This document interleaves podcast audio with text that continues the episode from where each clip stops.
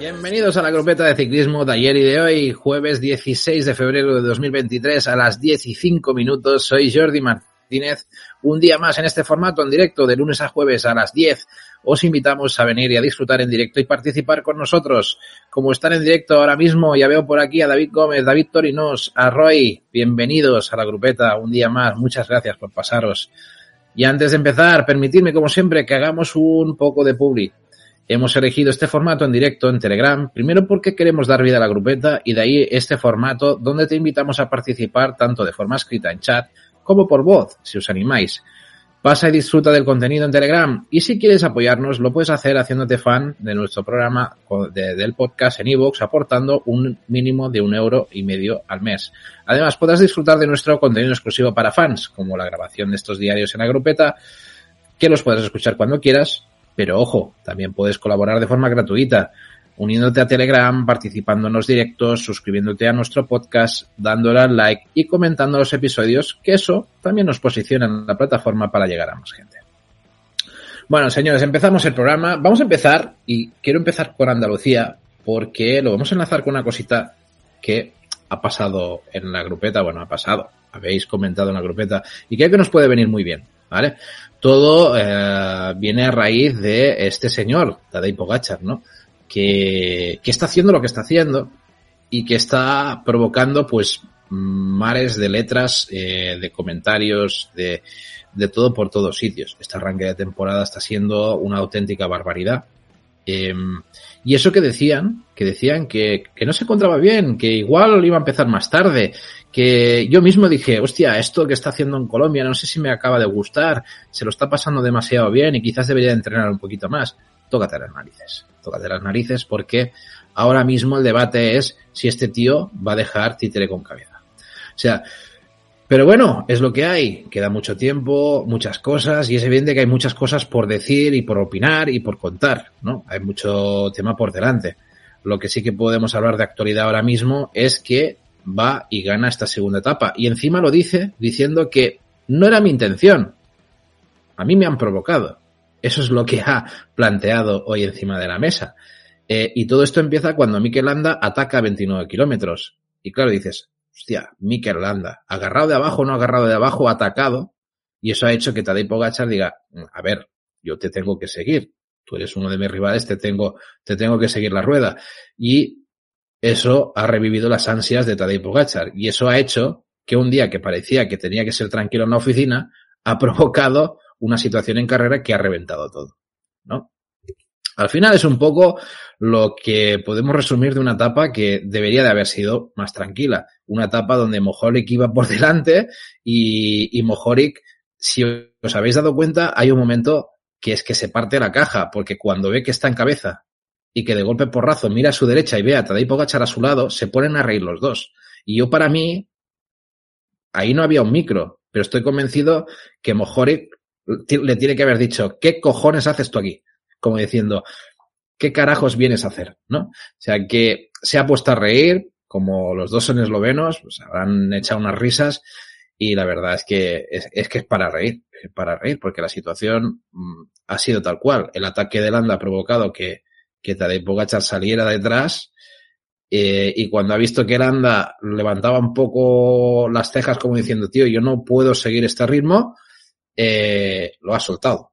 Lo ha soltado y ha dicho, pues yo me voy para arriba. Yo me voy para arriba, voy a cazar a estos y luego ya veremos, ¿no?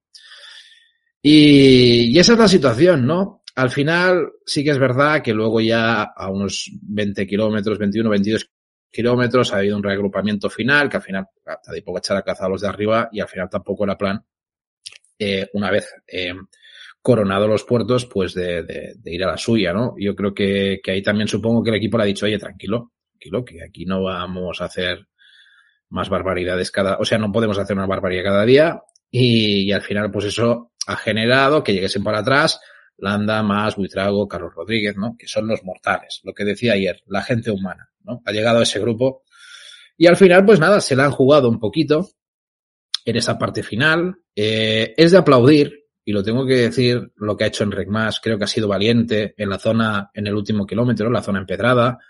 Eh, le ha atacado, le ha atacado, ahí se han ido los dos, Pogachar le ha, le ha aguantado la rueda ahí, y bueno, básicamente ha habido como una especie de ataque, no digo surrealista, pero un poco, porque cada uno iba por un lado, ¿no? La parte empedrada, veías a Pogachar. Que lo curioso es que si, os habéis fijado, Enric más iba por el, por la parte interior de la curva, como intentando recortar camino, y Pogachar iba por la abierta, ¿sabes? Iba por la abierta y, y, y venga, y venga, y, y, en paralelo, ¿no? Y al final, a 150 metros, a 150 metros, eh, Tadej ya ha dicho hasta aquí, lo ha acabado de reventar y encima le ha acabado sacando cuatro segundos, ¿no? O sea que, que bueno.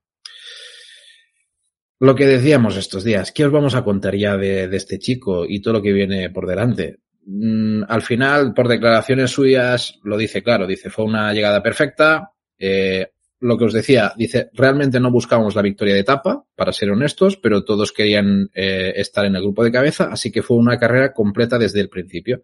Dice Bahrein, comillas, Landa, atacó en la penúltima subida, tuve que reaccionar, entonces me vi delante y luego traté de responder a todos los ataques que, que fueron saliendo.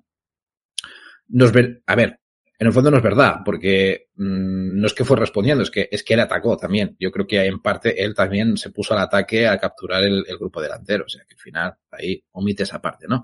Y sobre el final de mañana, dice, no sé lo que va a traer mañana. Dice, pero intentaremos que sea un día lo más relajado posible. Intentaremos, ¿vale? Pero como ves, todos los equipos quieren marcar rumbo. No podemos desperdiciar demasiada energía, así que veremos cómo les va a los equipos mañana. O sea que básicamente lo que también nos está introduciendo de forma amable el señor Tadej Pogachar es que si a mí me atacan ya veremos, ¿no? O sea que dependerá de ellos. O sea, nos lo pone claro y dice, no es culpa mía, es culpa suya. ¿Por qué atacan? Si no atacasen yo no haría estas cosas. O sea, eh, bueno, eh, para, para llevarlo al punto cómico y gracioso, ¿no? O sea que yo creo que ha sido un poco esto. Como se anticipaba, ha habido un debate en la grupeta y con vuestro permiso, yo creo que podemos hablar un poco de él porque me parece bastante interesante y toca varios puntos que se han comentado, eh, que creo que son interesantes. Eh, eh, ja, ja, ja, no eres tú, soy yo. Exacto, dice Roy. Sí, un poco ha sido eso, ¿eh? lo, que, lo que ha dicho Tadej ahí. Mira, os explico un poco lo que ha pasado en la grupeta de tele. Bueno, que ha pasado, que habéis, lo que habéis escrito en la grupeta de Telegram. Yo creo que el, el, el, el, mensaje detonante es el de Mike, ¿no? Mike, Mike, nos dice, os hago una pregunta que esta mañana lo hablaba con un compañero de la grupeta. Dice, ¿vosotros pensáis que, eh, que Pogachar debería dejar ganar, entre comillas, en estas carreras de, de segunda fila? Es decir, gente que en las grandes carreras no tiene nada que hacer por su misión, porque su misión es otra, y esto le da el palmarés o debe ir a tope en todas, ¿no? Eh, David Torinos, que estás aquí, Tú le has respondido muy bien, has dado una, una opinión tuya diciendo de que no, que Pogachar corre, eh, carrera que corre es porque lo quiere ganar y a mí me parece muy bien. Fuerza a los demás a estar eh, en su mejor momento para poder batirle y eso sube el nivel de estas carreras. Ya no es que gane, es como gana. A mí me encanta. Eh, y que está llegando a la, a la, mejor versión de Enric, la de Landa, de Carlos Rodríguez y Buitrao. Y me has hecho pensar porque para mí eh, por cierto, aprovecho para saludar a Sergio, Albaracas, que también se han conectado. Muchas gracias por pasaros por aquí.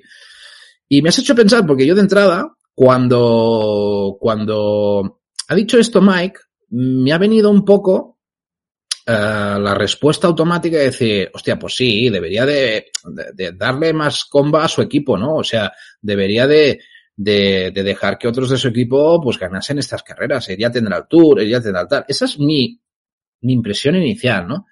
Pero luego me has hecho pensar, ¿sabes, David? O sea, me has hecho pensar y, me has hecho decir, hostia, pero es que en parte, este tío que hemos hablado estos días que decíamos que si nos aburre o no nos aburre, o si tal, es como un detonante para el resto, ¿no? O sea, al final no deja de ser un tío que, como bien dice David Torinos, es un tío que está provocando que otros eh, estén dando, dando el callo en carreras que seguramente no lo hubiesen hecho.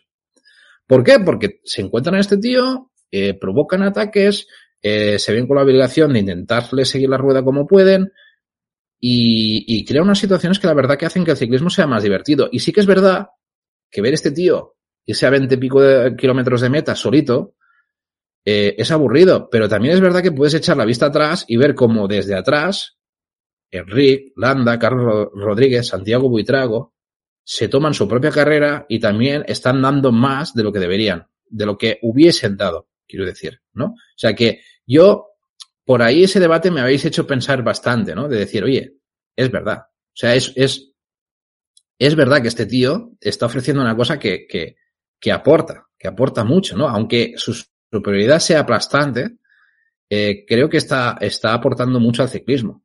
Es, esa es una de mis primeras conclusiones. ¿eh? Eh, ahí ha habido varias personas que han, han, estado de acuerdo con lo que decía David. Y lo que pasa es que Mike ha planteado otro tema, que también me parece muy interesante. Dice, eh, te doy la razón, pero por ejemplo, los más viejos del lugar, recordamos como Indurain subía a un puerto y otro, aunque fuera de otro equipo, le ayudaba en la subida y Indurain le dejaba ganar la etapa o no luchaba. Y, en, señal, de agradecimiento, ¿no? Y, el, y, y, David Gómez también le ha dicho y dice, oye, y, y cuidado, porque eso también eh, le daba ciertas ayudas en un futuro, ¿no? O sea, que todos nos hubiese gustado que Indurain ganase más, ¿no? Es lo que viene a decir David Gómez, que ojalá hubiese ganado mucho más Indurain y hubiese sido un poco más egoísta, pero, pero que se entendía porque al final eso le aportó cosas en un futuro, ¿no? Claro, David contestaba esto y decía, es que, a ver, Pogachar pocas veces llega acompañado. O sea, ¿qué pasa? Que es un tío que suele machacar tan fuerte que llega, muchas veces llega solo, ¿no? pocas veces llega acompañado de alguien para que le pueda ceder algo. Hoy, me has hecho pensar en esto porque hoy, precisamente, cuando han alcanzado al grupo de cabeza, eh, en el paso por el puerto ha aflojado y les ha dejado pasar al resto para que se llevasen los premios. Y, eso enlaza un poco con algo que ha dicho eh, también David Gómez. No nos olvidemos, y me parece muy interesante, no nos olvidemos que todas estas cosas al final son premios, son puntos, son cosas que también dan mmm, valor y, y, y, y, pasta a los equipos, ¿no? Y al final eh, sí que puede ser un tío muy dominante, pero yo creo que ahí tienes que buscar un mix, ¿no? O sea, al menos yo lo veo así. Creo que la postura de Indurain y el, y el, y el machacón que puede ser Tadej Pogacar, ahí tienes que buscar un punto medio, porque al final, eh, en un futuro te puede beneficiar, pero es que además hay otros equipos en los cuales cuando tú les estás reventando todo esto, también les estás reventando pasta. Pasta. Y, puede ser que llegue un día que, que todo el mundo se eche en contra tuya. ¿No? Al final yo creo que también es así. Y dices, hombre, pues gánatelo en la carretera. Sí, pero, pero bueno, hay que, hay que ser consecuente. Si, si por ejemplo hay Tadej Pogachar, os pongo un caso, si por ejemplo hay Tadej Pogachar, al pillar la cabeza, que estaba tirando del grupo en cabeza para evitar que entrase Hernández y compañía, eh, pasa por el, por el paso del puerto y les quita, lo, les vira los puntos a los fugados, pues igual hay alguno de ese equipo de fugados que dice, la madre que te parió. Íbamos a por estos puntos y nos los has jodido. Puede pasar. Y, y, cada uno tiene su lucha, ¿no? Y, y, no podrían decir gran cosa, pero hay esos pactos, ¿no? Hay esos pactos que yo creo que sí que provocan eh, un poco esa situación, ¿no? Eh, no sé, me ha parecido muy interesante la, el debate, habéis, habéis tratado varios temas, pero bueno, he querido abordar un poco estas cosillas porque, porque creo que ahí se ven un poco las dos versiones, ¿no? De, de, de hostia, lo que provoca el que sea tan eh, contundente, y a la vez el debate que se te genera cuando realmente es demasiado abusón, ¿no? O sea, ahí está la cosa. Y luego no me quiero olvidar también de una parte final del debate donde se ha llevado a decir, mmm, donde ha llegado Jesús Seguizaba, que eh, hace días que nos viene diciendo, cuidado, cuidado, cuidado, y que dice que las, exhibiciones se pagan en un futuro, ¿os acordáis? Yo pienso, sinceramente, que el año pasado teníamos todos un argumento en la cabeza de, que quizás, quizás Tadei había abusado un poco y por eso perdió ese Tour de Francia. Eh, ¿Puede ir por el mismo camino? Esa es la duda. Y es muy difícil, y es muy, muy difícil encontrar una respuesta ahí. Es evidente que al nivel que está empezando ahora es una barbaridad. Y, y qué va a pasar en un futuro no lo sabemos. Y cómo va a llegar al Tour tampoco. Que moralmente también a un tío como Vinegar ver, ver a Tadej Pogacar haciendo lo que está haciendo, pues seguramente no lo deja muy tranquilo, pero quizás mmm, sí piense, sí piense que se está desgastando en exceso, ¿no? O sea que ahí hay ese otro debate. Eh, y el tiempo dirá, el tiempo dirá. Yo creo que cualquier especulación que hagamos aquí de si va a hacer o no va a hacer, yo no voy a dar pronósticos como, como algunas veces he leído o escuchado en algún, en algún sitio en nuestra propia grupeta. De este tío ya está acabado porque tal. Y luego, pum, ganan algo y, silencio. Nadie dice nada. Luego ya no vuelven a, grabar audios en, en la grupeta. Pero, el tiempo dirá, el tiempo dirá, pero es evidente que, esto, bueno, o, provoca miedo a, los rivales o, realmente a, la larga se puede pagar. Veremos por dónde termina todo, ¿no? A ver qué pasa. Albaracas dice, yo pienso que ha empezado demasiado fuerte. Eh, aunque es su forma de correr, a dónde, a, a dónde va a intentar ganar. Eso es verdad. Eso también estoy de acuerdo y también se ha comentado en la grupeta hoy es que no tiene otra forma, es que no sabe correr de otra forma.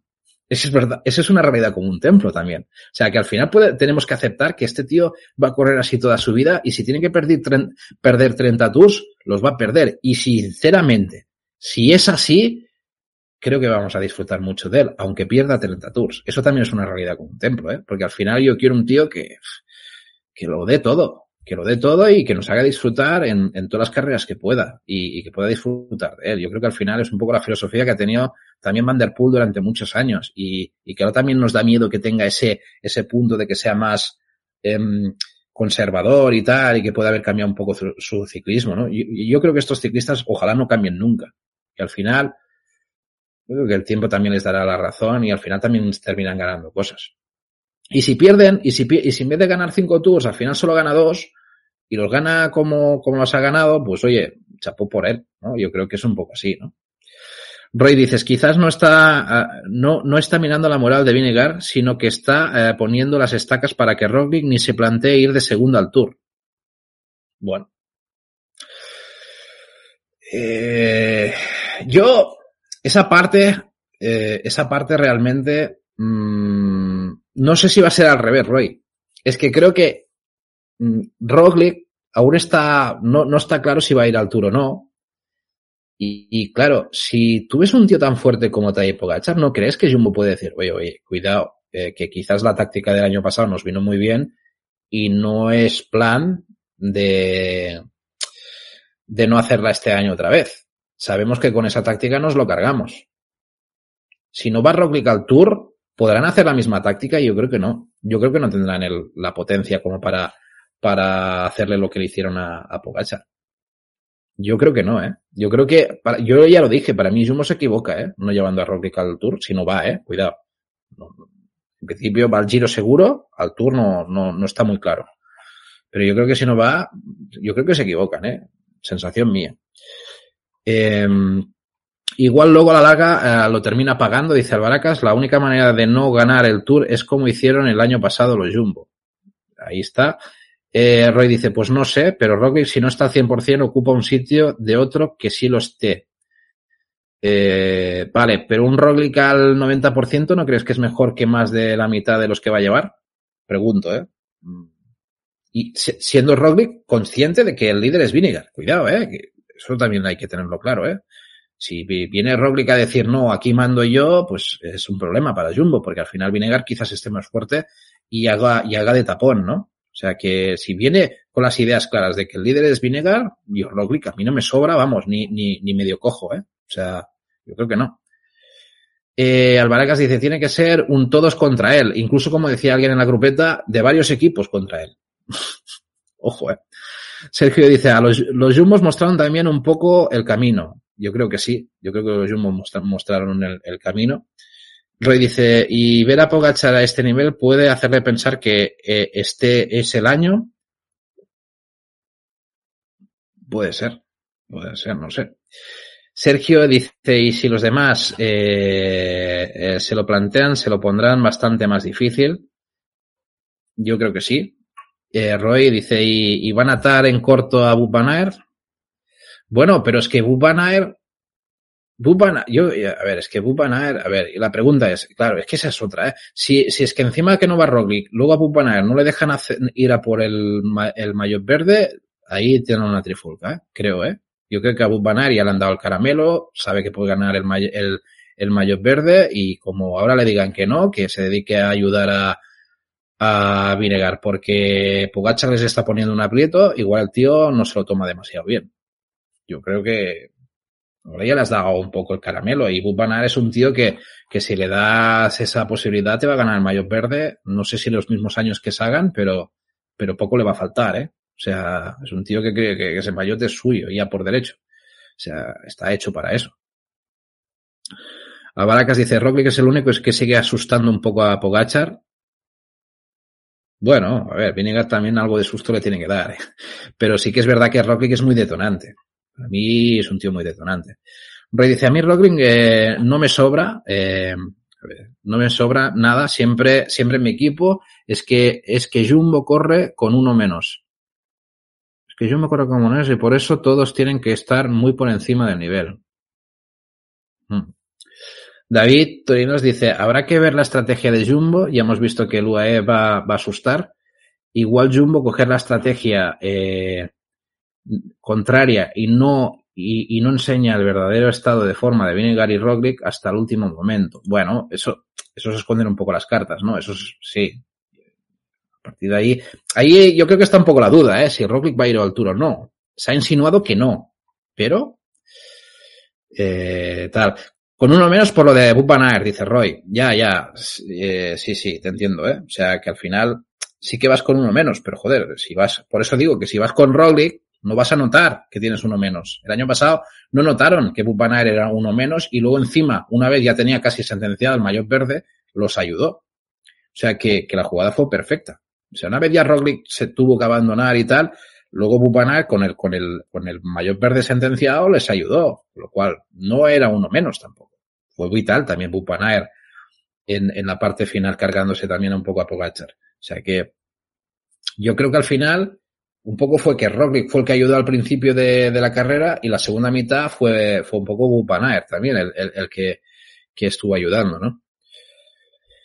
Eh, Alvaracas dice, el cebo, el cebo del año pasado fue que Pogachar tenía que saltar tanto a los ataques de Roglic como a los de Vinegar. Esa fue la clave. O sea, y, y, yo creo que, mira, hoy, hoy lo estaba pensando también, ¿no? Al final, tú te lo paras a pensar y dices, hoy Bahrein podía haber hecho algo parecido. Pues sí, también, porque al final dices, ataca, ataca Landa. Se te va rueda, eh, Pogachar, para, frena, frena. Vuelves a, vuelves al grupito, ataca Buitrago.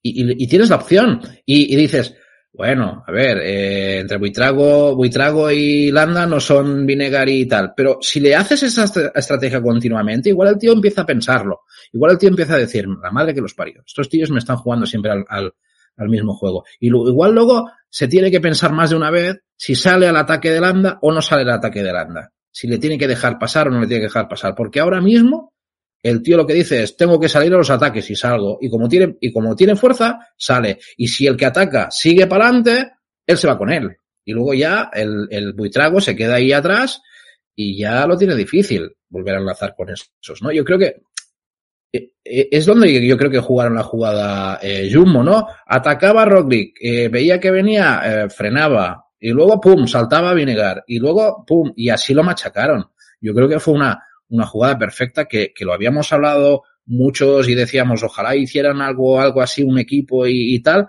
y lo hizo Jumbo. Yo creo que eso fue, fue vital para, para minarle la moral y para, joder, y para literalmente joderle. Es que fue así. Eh, para mí sería un fallo que Roque no fuera al tour, reventaron a Pogachar y era solo contra el mundo. Sí, sí, totalmente. Y Roy dice, ya, pero si Pogachar se pone a, meter, a meterse eh, en escapadas y reventar la carrera para meter tiempo, no, ahí ya, ahí ya Roy se ha acabado el cuento. Sí, sí, claro. si Pogacar se va a 40 de meta y nadie le sigue, pues ha acabado el cuento. Ahí sí que apaga y vámonos.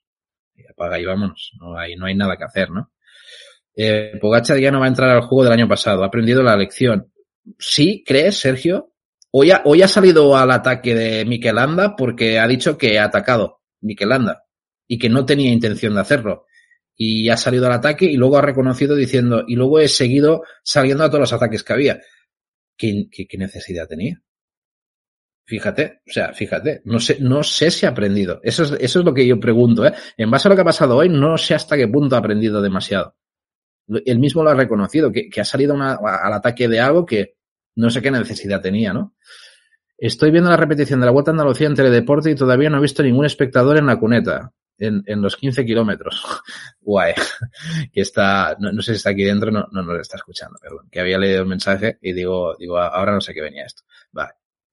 Eh, Sergio dice, este año se ha hecho, se ha hecho con mejor equipo también y los demás tendrán que quemar al UAE desde bastante antes. Sí, sí, el UAE está, yo, el UAE, ya lo dije ayer también, el UAE pinta muy bien a nivel de equipo, ¿eh? eh a diferencia de otros años que teníamos más dudas y que parecía que Pogachar no tenía equipo, aunque tenía grandes fichajes, yo este año el UAE lo veo un bloque que está saliendo las carreras en bien, ¿eh? Lo está haciendo bien me, me, me, está gustando cómo están trabajando y cómo lo están haciendo. ¿eh? La verdad es que el UAE da un poco de miedo, ya no solo Pogachar, el UAE en general. Aunque bueno, hoy hablaremos. Han tenido un percance con, bueno, tuvieron un percance con Hirschi, que lo van a perder dos meses, o sea que Sí, ahí. Y, y, que el año pasado hizo estragos el COVID en el UAE, lo que hacía más difícil controlar la carrera. Yo creo que en todos los equipos ha, hecho estragos el COVID. ¿eh? Yo no paro de escuchar entrevistas que el año pasado de ciclistas que no daban pie con bola y que esperan este año que se encuentran mejor. Yo creo que, que el COVID afectó a todos los equipos. Todos, todos. Bueno, todos no. Algunos se salvó eh, de, de, grandes estragos y sobre todo en sus líderes. Pero, pero la mayoría de equipos les jodió el COVID. Cierto que tuvo una mala suerte en el equipo el año pasado en el Tour, no tuvo ningún apoyo, Albaracas.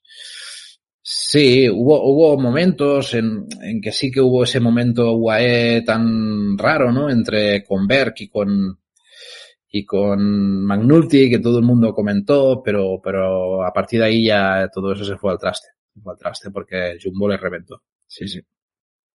Bueno. Os quería traer un poco eso porque ya habéis visto que también ha provocado que también hablaseis un poco porque al final es que este hombre está haciendo, está haciendo estragos, está haciendo estragos y todos estamos viendo que esto, pues no sé, no sé cómo va a terminar, pero, pero, pero sí que es verdad que al final eh, la cosa mm, acaba de empezar. Yo creo que nos queda mucho por disfrutar. Este tío va a hacer mil virquerías, el UAE pinta muy bien. Y nos falta también ver un poco de Jumbo, ¿eh? lo decía el otro día. A ver si empieza a arrancar Jumbo en carreras y tal y ver un poco cómo van las cosas. ¿eh? Eh, y a ver cómo, no sé, eh, cómo, empezar a tener sensaciones. Hoy, hoy, hoy ya hemos visto a Enric Mas, ¿no? Yo creo que Enric Mas también es de aplaudir un poco lo que ha hecho la parte final. Y, y que creo que empieza bien, empieza bien porque ha sido él el que ha provocado el ataque final y creo que es, es, es de aplaudir, es de aplaudir y es interesante lo que ha hecho. La verdad es que eh, pinta, pinta la cosita bien, pinta la cosita bien. Ayer tuvo mala suerte con la parte mecánica. Por cierto, un gesto que no comenté en la grupeta y que me parece muy interesante es, como la, como Landa le, le dice, hostia, mala suerte, tío, le da un golpecito. Y el buen rollo que hay también entre ellos. Bueno, son detallitos que a mí me gusta destacar, porque al final el ciclismo no solo, no solo pedales, sino también un poco sensaciones, compañerismo, eh, cositas, ¿no? O sea, cositas que son, que son bonitas de este deporte, ¿no? Eh, y Sergio terminas diciendo, dice, tienes razón en lo que dices, Jordi, pero en estas carreras, lo que, eh, eh, en estas carreras le puede la ambición, pero el tour es el tour y fallar otra vez de la misma manera. Por eso yo creo que el UAE está pintando también. Yo creo que ellos tienen claro que a, a le dejaron solo. Y supongo también, y eso por su bien deberían de eh, hablar, y es que es tan importante que le, le consigan un buen equipo como que Tadei entienda que no puede ir por libre, que no puede ir en plan, en plan eh, kamikaze. O sea, por muy bueno que sea. O sea, yo creo que al final el UAE tiene que también eh, conseguir el, el, digamos, el, la parte de, de, de compromiso tanto por Pogachar como para el equipo de, te vamos a ayudar, pero tú también tienes que entender que tienes que hacer las cosas cuando tocan, no cuando a ti te, se te cruzan los cables en el, en el kilómetro 40 tal, ¿no? Yo creo que eso en el Tour va a ser vital, porque por muy buen equipo que tengas, si a la mínima que te está atacando el Jumbo estás haciendo tal, eh, pasas del equipo y te vas a su rueda, pierdes la posibilidad de que el equipo te vuelva te vuelva a cerrar el hueco y tú no te desgastes y luego al final puedes machacar tú. O sea, todo es estrategia en esta vida. Al final, un ataque en el depende del momento que sea, eh, hay que saber analizarlo bien. No puedes ir siempre a la brava a cerrar un hueco. O sea, yo creo que tienes que, saber cada cosa cuando la tienes que hacer y, saber contar con las armas que tienes para no desgastarte tanto. Al final, yo creo que eso es clave. Eso también era muy listo Indurain, que siempre lo ponemos como ejemplo.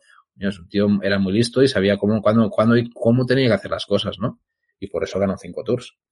O sea que, que al final eso para mí también es clave. Eh, tienen que aprender, tienen que aprender eso y, y, cuando lleguemos al tour sabremos si han aprendido un poco de lo que pasó el año pasado, ¿no? Eh, yo creo que un Tadei al, en plan solitario, eh, posiblemente, voy a decir una cosa que, que, que puede ver, va a quedar grabada y que me la puedo comer con patatas, pero voy a hacer mi pronóstico. Creo que un, un, un Tadei Pogachar en solitario no va a ganar ningún tour más. O sea, creo que un Tadei con equipo puede ganar mínimo dos o tres más si quiere. Pero a lo, a lo, a lo solitario, en plan, soy el mejor del mundo y os voy a reventar, yo no creo que, no creo que lo consiga más. ¿eh? Es sensación. Ahora es cuando lo hace, ¿eh? eh pero, pero lo normal, lo normal es que necesite la ayuda de, del equipo con otro equipo como Jumbo y cuidado, y otras, y otras, y otras cosas que van a pasar en el Tour, que, entiendo yo que habrá otros equipos con ganas de, de, hacer sus cositas. Supongo que Ineos y compañía habrán aprendido también cositas, ¿no? Así que, que bueno. Como dice Baracas, que ganas de, de, ciclismo, joder, con mayúsculas, y de clásicas y de Tour y de todo. Totalmente de acuerdo, Baracas. La mejor frase de esta noche. Y nada, nos vamos a la Volta al Garbe, la vuelta al Garbe, de momento dejamos aparcada esta vuelta a Andalucía que ya, yo que sé, ha, ha, ha habido dos, dos, etapas y parece que ya se ha, se reventado, se ha hecho todo, ¿no? Y, nos quedan tres, y nos quedan tres, y no sabemos qué va a pasar. Evidentemente por recorrido, pues bueno, sí, más, más durito ha pasado, pero, pero bueno, no, no, no sabemos, no sabemos qué va a pasar. Eh, no, a este tío no le hace falta recorrido para reventarlo todo, ya lo hemos visto. Eh, volta al Garbe, volta al Garbe. Eh, a ver, Magnus Cort ha ganado la segunda etapa de la Vuelta al Garbe por, por un par de bigotes. Eso ha sido, eso ha sido yo creo que el, el titular, el titular de hoy. Eh, un sprint cuesta arriba donde parecía que Ilan Van, Van Bilder eh, se llevaba esta, esta etapa, ¿no? En el alto de Foya, eh, con un grupo más numeroso de lo esperado, ¿no? O sea, yo creo que todos veíamos ese final y parecía que todo se iba a seleccionar mucho, pero es que ha sido una subida donde han controlado Ineos, tal, pero tampoco han forzado la máquina. Es como que ha llegado demasiada gente porque realmente eh, no, no, ha habido mucha chicha en esa subida, ¿no? Y, y nada, eh, Van Bilder estaba ahí celebrando, pero ha llegado señor Bigote Sarrocet, digo, Magnus Cort, por el córner y le ha virlado la etapa. Y, y claro, es lo que hay es lo que hay. Además, se la había bien, ¿eh? Porque, porque había la duda ahí de, hostia, ¿quién ha ganado? Tal. Y luego ves la repetición y, joder, pues se ha sido casi media, bueno, no, media rueda, pero, joder, una buena, un cacho de llanta, ¿eh? O sea que al final se la había bien porque la ha hecho por el interior y el otro iba un poco más centrado, como era un final así medio en curva, cosas de la vida del ciclismo que se ve que las, las, las metas en curvas son súper guays, por lo que se ve, según los organizadores, pues eh, con esa meta en curva, pues él ha entrado por el interior y, coño, tenía la línea de meta más cerca. Es lo que hay. Es lo que tiene que ser, es lo que tiene ser listo en esta vida. Y cerrar el hueco. ¿no? El hueco que no ha cerrado Van Bilder, pues ha colado el señor Magnus. Y es lo que hay. Y luego, nada, uh, lo que decimos, un grupo de, de unas, unos 30 ciclistas, ¿no? Que han llegado a ese kilómetro final. No hemos visto excesivamente ataques. Al final todo se ha decidido un sprint todos veíamos a Rui Costa ahí, todos estábamos mirando a Rui Costa pensando, ya verás tú Rui Costa la que va a liar aquí, la va a ganar. Al final parecía que, bueno, que al final parecía que Rui Costa no iba tan fino como pensábamos y, y se coló, y se coló Magnus Cort. Ese, ese, es el, es el final que podemos decir, ¿no? El propio Magnus Cort dice, dice una etapa que tenía en mente, dice estaba un poco inseguro de poder aguantar esa larga subida, pero los directores del equipo dijeron que debía intentarlo hoy eh, dice, esto es increíble, he ganado cuesta arriba antes, o sea que ya había ganado etapas así arriba, porque claro, Magnus Core, vamos a definir a Magnus Core. Magnus Core, ¿qué es? Es un, es un tío que va bien al sprint, es un tío que hace buenas cronos, es un tío que tira para arriba, es un tío que, que, que, que, que le queda muy bien el bigote, o sea, qué es Magnus Core, ¿no? Y al final un poco también lo dice, dice, algunas veces había ganado cara arriba, pero, pero normalmente desde la fuga, ¿no? Nunca lo había hecho contra la gente de la general, ¿no? Y hoy ha sido un día que él incluso se ha sorprendido de tener esa oportunidad. Eh, y que ha sido una subida bastante dura, ¿no? Así que, que muy bien, dice Magnus Core, ¿no? Jesús, buenas, ¿qué tal? ¿Cómo estás? Estás por aquí. Muchas gracias. Y luego, fue, fue difícil en la subida, pero me, me, sentí bien, ¿no? Dice, no quería decir que estaba en mi zona de confort, pero sabía que, que todavía tenía un sprint por delante, ¿no? Cada vez estábamos más cerca de meta, cinco kilómetros más, cuatro kilómetros más, y pensé, bueno, si mantenemos este ritmo, perfecto. Lo dice Magnus Core, ¿no? O sea, eh, veía que el ritmo no era excesivamente fuerte, y eso, eso ha librado a gente como Magnus Core. O sea, yo, yo creo que si Neos hubiese apretado un poco más, gente como Magnus Core se los hubiese encargado en esta subida. A ver, ya lo han dicho, el alto de Foya no era excesivamente duro. Eso también es así, ¿no? Roy dice, Magnus es un correderazo al que le gusta, al que le da igual la clasificación general, da espectáculo y gana etapas. Sí, sí, yo creo que en el fondo es su idea de ciclismo. Lo que hoy, mira, se ha encontrado un poco con esto. Va a partir de, de líder de la general, pero no creo que sea su objetivo. Yo creo que los próximos días lo va a perder perfectamente. No creo que ni, no, no quiero pensar que lo defienda, ¿eh? yo creo que no. Yo creo que, que él se ha llevado la etapa, que es, que es más, más de lo que quería como premio, y a partir de aquí, arreando. Y luego dice, en los, en los últimos 500 metros todos querían estar al frente, ¿no? Esa es un poco la, la conclusión que ha sacado. dice, había viento en contra, así que no quería combatir el viento demasiado pronto, tío listo. Por eso estaba un poco más para atrás, ¿no? Dice, tuve algunos problemas para encontrar el hueco, un poco lo que decíamos ayer la, la capacidad que tiene el sprinter de esperar al último momento a ver si sale el hueco. Si no sale el hueco, no ganas. ¿Sale el hueco? A por todas y a ganar. Eh, y pasó justamente eso. eh, esperó hasta el último momento, encontró el hueco y ¡pum! se metió por el interior. Y que nada, dice que, que, que básicamente eh, ahí se pudo meter y, y ganar la, la victoria. Básicamente. Y en el caso de Ilan Van pues dice, pensé que había ganado, eh, lo celebré justo en la línea, pero, pero él ganó por un ancho de llanta, dice. Eh, es una pena, pero ¿qué le vamos a hacer, no? Dice, sé que soy bastante bueno en estas llegadas, no quería que fuera un sprint de solo 100 metros, así que lo lancé bastante lejos. Error. Nos lo dice Magnus Kort, había mucho viento, lanzaste también demasiado lejos. Te estuvo a punto de salir bien, hay que reconocerlo, las cosas como son pero también es verdad que tú ves la repetición y ves como Magnus Kort pilla el rebufo final y entra como un tiro y la Man Builder es como que se le hace eterno, ¿no? El, el, el sprint. Y sobre el equipo, eh, Fabio Jacobsen ayer no consiguió meterse del todo, hoy se le escapaba Van Builder, dice, seguimos buscando la victoria, ¿no? Para Quick Step. O sea que ahí les queda la parte pendiente, ¿no? Dice, eh, Jesús dice, ojo con los Mostacho, Magnus, Cañellas y, Mor y Morgado. el trío Calatrava, ¿no? A Cañellas, bueno, entre el Mostacho y el sombrero de paja, yo creo que ahí tiene un buen tándem. Pero sí, sí, tienen ahí el, el, el trío, ¿no? Eh, pues nada. De momento seguimos con esta, con esta vuelta al Garbe y, y, y todo, bueno, los próximos días pues va, vamos a, a, ver cómo va evolucionando, nos llega ya, nos llegará más terreno de montaña, luego lo vemos y, y a ver qué tal la carrera, ¿no? Y luego la semana, la semana ciclista eh, de las chicas, eh, yo creo que poco a contar, ¿no? Es que, ¿qué, os voy a decir? Elisa Balsamo ha ganado la primera etapa de la semana ciclista valenciana, eh, ganó el sprint con mucha superioridad entre, ante el lote Gentara de la G Insurance Soldal Quick ¿no? Y tercera fue Corinne Lavecchi. Lo que os puedo decir es que el sprint es perfecto, lo hace a la perfección el equipo, hasta un punto que Hilaria Sanguinetti, que es, que es la, su última lanzadora, es que, es que se lo puede mirar perfectamente, se frena, lo celebra e incluso así eh, bueno, es que incluso pican dos segundos las que vienen por atrás. O sea que ha sido un final que además era relativamente en bajada, no había mucha dureza y no sé, ha sido un sprint donde ha sido muy, las tres primeras han sido muy superiores al resto del pelotón. Por detrás, eh, Movistar, pues bueno, no, no, no creo que parezca que le haya salido muy bien ese final, porque al final, bueno, Arlene Sierra ha sacado sexta y, y Frosten Masca eh, decimoquinta, ¿no? Así que, bueno, ha quedado un poco, un poco, un poco ahí, ¿no? Eh, nada, eh, primera etapa para Elisa Bálsamo y, y, y, lo mismo, seguimos hasta el domingo pues con tres etapas más que luego vamos a hacer un repasillo.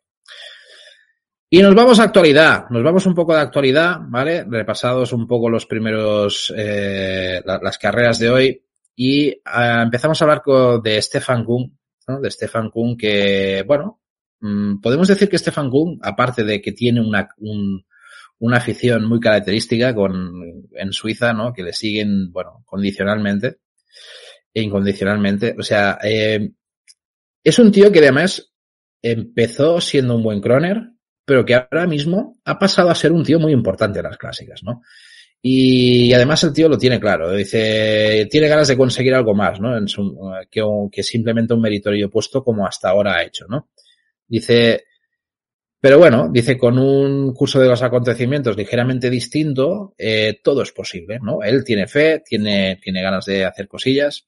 El año pasado nos acordamos que fue octavo en Amstel, eh, sexto en do, uh, The Wars 2 Flanderen, en, en Flandes fue quinto y además consiguió dos podios, ¿no? En el E3 y ni más ni menos que la París-Roubaix. O sea que, ojo, el recital que ha sacado aquí este, este chico el año pasado es bastante contundente, ¿no? Dice, solo tengo que seguir trabajando en serio y tal vez arriesgarme, arriesgarme un poco más, incluso si eso significa todo o nada. El nivel es muy alto y estamos ante unos eh, fenómenos del ciclismo, los grandes favoritos para las clásicas, y hay que ver, bueno, pues quizás la clave del éxito, del éxito sea aprovechar la rivalidad que tienen entre ellos, ¿no? Para intentar uh, sorprenderles, ¿no? Eh, ya estaba listo para ganar un, una clásica el año pasado, quinto en Flandes, tercero en Roubaix, ¿no? Que se dice rápido, y eh, estoy compitiendo con los mejores corredores del mundo. Y, eh, bueno, con, con algo de retoques, dice creer en ello. Dice creer en, en, en, en esta, en la posibilidad de que pueda dar la sorpresa, ¿no? Roy nos dice, os tengo que dejar, luego sigo, un placer. Pues muchas gracias, Roy. Nos, nos escuchamos y hablamos. Y luego, ambiciones, ambiciones que tiene Kun, que tiene Kun por delante. No sé cómo lo veis vosotras, a ver qué opináis, pero en principio dice que este año, en principio, va a intentar brillar en las clásicas de primavera. Eh, ¿Y qué pasa con las generales, no? Porque también es, es un tío que, que, a ver, no, cada vez va un poco mejor en montaña también, ¿no? Y el año pasado terminó séptimo en la Vuelta al Algarve, quinto en la Vuelta a Suiza. Y él relativamente dice, iremos paso a paso, a veces es mejor no apostar por una general, sobre todo ahora que los campeonatos del mundo se realizan después del tour, ¿no? O sea que no, lo dice claro, ¿no? Que él tiene objetivo con, el, con este, esta parte. Dice, pero no me pongo restricciones, si, si no, eh, me siento bien y siempre puedo intentarlo o intentar alguna cosilla, depende de un poco cómo vaya la carrera, en función de las opciones que les hagan. Eh, Jesús nos dice, los EF llevan más victorias ahora en febrero que en todo 2022. Además tienen seguidores que le empujan. Pero me hablas de F, ¿por qué? de F son eh, de Magnus Core, ¿no? Entiendo yo que aún estás hablando del tema de, de Magnus Core, digo yo. Eh, vale, vale. Y luego, a ver, eh, cositas, eh, lo que os decía antes, Mark Hirschi, fuera, eh, fuera por dos meses. Mm la verdad es que es un gran revés lo de Mark Hirschi, porque lo hemos visto empezar la temporada, que decíamos, hostia, Mark Hirschi pinta bien, mira aquí, ¿no? O sea, cuando le, vi, le vimos en Jaén, le vimos en, hostia, pintaba bien el tema de Hirschi y nada, ha sido, eh, después de una caída que ha tenido este, este miércoles donde se ha roto un, el hueso del radio, y esto le va a apartar dos meses, o sea que es una putada, la verdad. Y se va a perder prácticamente toda la primavera. Eh, así que va, va a ser, va a ser una jodienda. Uh, aquí la, la, duda es si Mark Hirschi va a arribar a tiempo, o sea, va a llegar a tiempo para las Ardenas. Y por desgracia, eh, seguimos con lo mismo. Por desgracia, desde que fichó en el UAE, este chico ha tenido mucha mala suerte. Y para un año que parecía que se lo podía quitar de encima, que nos habíamos quitado de encima el tema del COVID y que y que la cosa pintaba bien este, en este arranque de temporada como, bueno, que no había empezado en UAE también como este, como este año, y va y, y, bueno, eh, desgracia, desgracia, es lo que hay. Es lo que hay. Eh, ah, vale. lo de Kun, que dices que además tiene seguidores que lo empujan. Sí, sí, totalmente. Kun tiene una de seguidores que, que es para flipar en Suiza. Eh, lo de Hirschi mucho tiempo de baja, dice Jesús. Sí, dos meses es mucho tiempo. Se va a perder toda. Es que, aunque llegue a las Ardenas, es que no va a poder, no va a poder prepararse en condiciones. Es que va a ser una, va a ser una jodienda, ¿eh? Va a ser una jodienda bastante importante. ¿eh? Bueno. Y luego, a ver, otra noticia. El Eolo Cometa quiere formar parte del World Tour a partir de 2027. Este es el objetivo. Eh, ya es Pro Team desde, desde 2021, pero digamos que esta formación quiere más, ¿no? Dice, el objetivo es conseguir una licencia del World Tour en 2027. Eso lo dice Frank Contador, ¿no? En una, en una entrevista que hace con el, el periódico, bueno, el periódico del Marca. Y dice, comenzó como un equipo de entrenamiento para ciclistas prometedores, ahora se ha convertido en un equipo profesional, serio, con ambiciones de World Tour. Esa es la idea del Eolo Cometa. Em, ¿Qué más dice? Se han expedido las licencias para las próximas tres temporadas, pero me gustaría vernos formar parte del World Tour a partir de 2027. Bueno, veremos.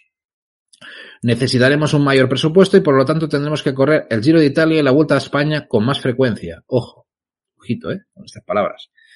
Y tal vez incluso el Tour de Francia. Ojito, ojito, ojito. ¿Qué, qué, qué va a significar todo esto? Es importante seguir creciendo, atraer mejores ciclistas y sumar más puntos UCI si queremos dar el paso a la cima mundial. A partir de ahora también tendremos que tener en cuenta nuestra posición en el ranking. Tenemos que trabajar en eso. El año pasado terminamos eh, vigísimos sextos y realmente tendremos que mejorar eso si queremos estar en el inicio del Giro y de la Vuelta 2024. Cuidado con este detalle.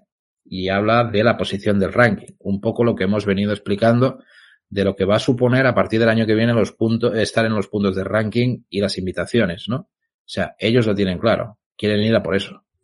El año que viene es un año de cambio y si todo va tal como está previsto, va a ser muy importante esto que está diciendo, por mucho que los puntos no nos terminen de gustar y que creamos que tampoco es bueno para el, para el espectáculo del ciclismo, pero es que al final es, es lo que están marcando, ¿no? Es lo que están marcando. Eh, David, Jesús nos dice, yo estoy ansioso porque, porque de un paso adelante Fernando III de Leolo. Lo comentaste el otro día también, es verdad, Jesús. A ver, a ver, a ver si se deja ver en este Olo y podemos descubrir este Fernando III. A ver, a ver qué tal. Y luego, sobre el tema del presupuesto, dice, todavía tenemos contratos de, de tres años con nuestros patrocinador, patrocinadores. Dice, hay confianza mutua y estamos muy contentos por eso. Por eso queremos seguir creciendo hasta formar parte de la máxima división ciclista. Creemos que eh, creemos en lo que hacemos y no tenemos planes de cambiar nuestra visión. Eso es importante, el apoyo que tienen ahí. Y, luego, a ver, em, no nombra a Fernando III, pero sí que nombra a varios ciclistas que, que, tienen bastante peso para ellos, que son Lorenzo Fortunato, Vincenzo Albanese, Giovanni Leonardi, son los principales, principales baluartes. Y luego, eh, y que tienen que garantizar muchos resultados. Y luego otros ciclistas a destacar, no como Eric Fetter, Alessandro Fancelou y Francesco Gavassi, son los que consideran que tienen que dar un poco esa base también. Y que no nos olvidemos que están Alberto Contador y Iván Basso que siguen muy involucrados en el proyecto, ¿no? Que yo, eso también creo que va a tener cierta repercusión, porque al final son tíos que tienen mucho peso y lo digo más por las bambalinas, por, por, por la, la parte trasera, ¿no? El, el, no, no digo que hagan nada ilegal ni nada, no, no, yo creo que es al final también, si tú dudas en dar una invitación a un equipo a otro, pues igual se lo das al equipo de Alberto Contador o al equipo de Iván Basso. Puede pasar eso, ¿eh? Y fijaros que los objetivos de 2024 son Giro o la Vuelta ahí está un poco, ahí está un poco el juego. Y mientras tú entres dentro de ese ranking de posibles invitados, la vuelta va a decidir. Al final, eh, no va a haber imposición por ranking, por orden ni por nada, sino si entras dentro de las condiciones, la vuelta va, va a seguir decidiendo. Al final, si se meten ocho candidaturas dentro de los 40 o 30 o los que decidan que tienen que ser los, los invitados, pues entre esas ocho candidaturas tendrán que decidir la vuelta, quién es el, el, que puede conseguir eso, ¿no? Al final, también habrá una decisión eh, arbitraria o no arbitraria, vamos a decirlo así, eh, de quién van a ser los elegidos para las invitaciones. Eso seguirá pasando. Y luego, a ver, otra cosilla.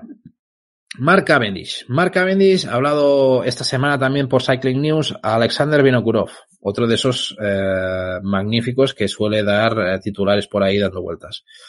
Eh, ¿Y qué nos ha dicho? Dice, no sé si Mark termina en el Giro, pero siempre es bueno ganar etapas. Con eso seguro que llegará más tranquilo a la salida del Tour de Francia. Con lo cual ya ha insinuado que Mark Cavendish es posible, es una posibilidad de que vaya el, al, al, Giro de Italia. Dice, no está confirmado, pero es una idea y Mark está abierto a ella. Creo que es bueno disputar tantas carreras como sea posible. Lo cual, ahí ya se lo plantean.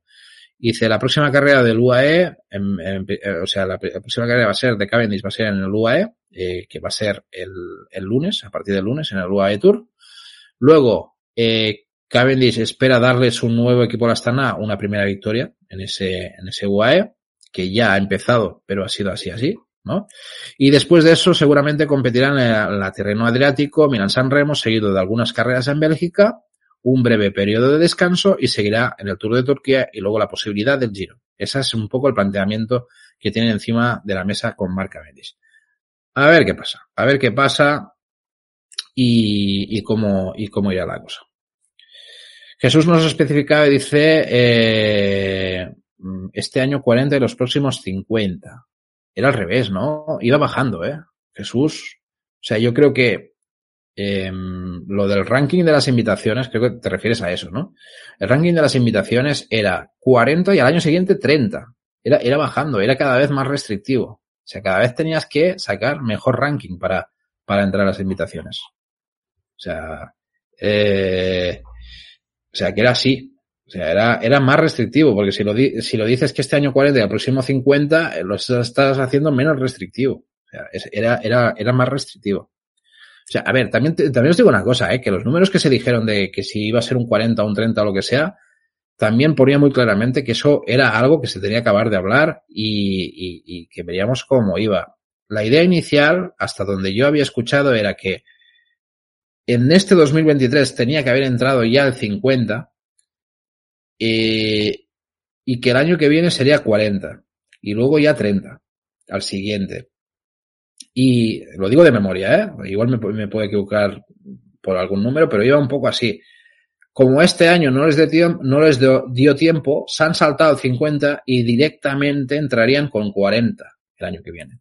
Esa, esa yo creo que era la idea, lo digo de memoria, lo podremos repescar en algún momento, pero, pero iba por ahí la cosa. ¿eh? Eso, eso se puede buscar, eh, eso se puede buscar fácil. Es el artículo del relevo que hizo eh, Fran, ¿cómo se llama? Fran, Fran, del relevo. No me acuerdo ahora el apellido, pero, pero eh, si buscáis ese artículo ahí lo, lo especifica y lo, lo, explica muy bien. Y, y, y también lo dice claro. ¿eh? Es una cosa que, que en principio es la idea, la idea de lo que se está hablando. No es una confirmación a fuego de lo que va a pasar. Eso también es así, ¿eh?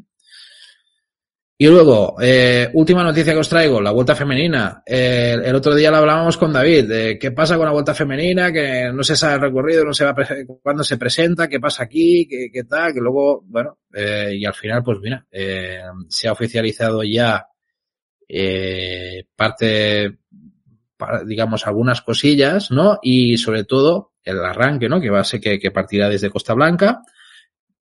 Y además que el 28 de febrero se va a dar a conocer el recorrido, ¿no? Con una presentación y todo, que en principio, pues nada, se va a celebrar el 1 al 7 de mayo, es la vuelta femenina. Así que nada, como mínimo ya sabemos de la presentación, 28 de febrero. Bueno, un poco tarde, pero bueno, ha llegado ya. Supongo que también por presión de las críticas alguien habrá dicho, oye, anunciar la fecha de cuándo lo vamos a hacer porque si no la gente se va a ir cabreando, sobre todo no, no por nosotros, sino por, por directores de equipo que ya, han, ya habían abierto la boca y habían dicho cosillas. Así que, que nada, bueno, ya sabemos fecha.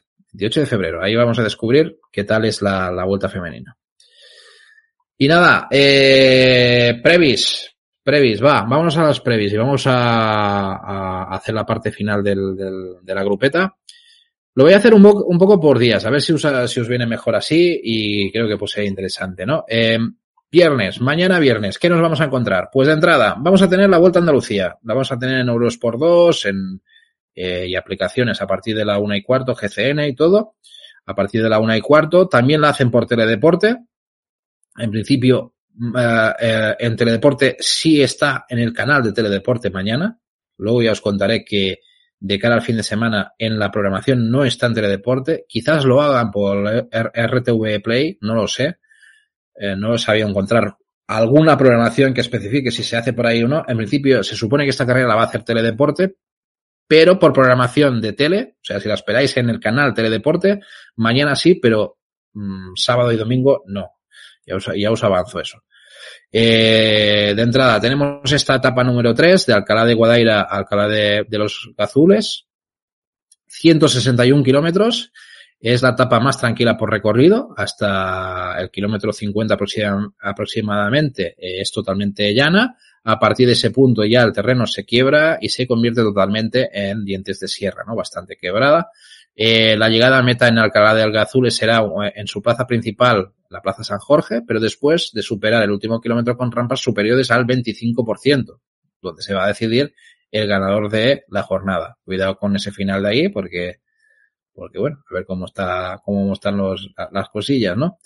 Eh, luego, eh, ¿qué tenemos más mañana? El Tour dels Alps Marits, eh, que se empieza la primera etapa, se empieza la carrera, lo vais a tener en Eurosport 2 a las 2 y 50, también en aplicaciones, Eurosport y GCN. Eh, y empezamos con una etapa de un solo puerto de montaña en su recorrido y de tercera, o sea, poquita cosa. Todo hace indicar que puede ser una llegada de sprint porque además es bastante lejos de meta. O sea, estamos hablando que esto es el, puerto es a, a 50 kilómetros de salida y, y, tiene, y tiene 197,5 kilómetros la etapa, con lo cual hay bastante terreno para, para controlar y al final que esto llegue en sprint. ¿Qué más? La vuelta a Algarve, eh, a partir de las 3 y 20, de las 3 y 20, en principio solo para aplicaciones, no va a estar en Eurosport 1 ni 2 ni nada lo cual, GCN eh, y tal. Eh, a, las 3 y 20, ¿vale? Va a ser una etapa que en principio también hay un puerto de un par de puertos de tercera mitad de, bueno, a principio es mitad de etapa y luego a partir de ahí ya viene un terreno favorable también que se pueda reagrupar todo, ¿no? Con un final, bueno, ligeramente picando hacia arriba, pero tampoco muy, muy descabellado. Ahora, ahora te leo, Jesús. Y luego, la, la, la Semana Ciclista de Comunidad Valenciana, eh, Segunda etapa, eh, Burriana a Villarreal, 116 kilómetros, eh, donde podéis eh, disfrutarla a través de YouTube del canal de la Semana Ciclista Valenciana y tal, y aparte también lo tenéis en Twitch en a pie de puerto. A pie de puerto les han, les han ofrecido eh, las imágenes para que os puedan poner en directo, eso es una cosa que es la primera vez que ocurre en Twitch.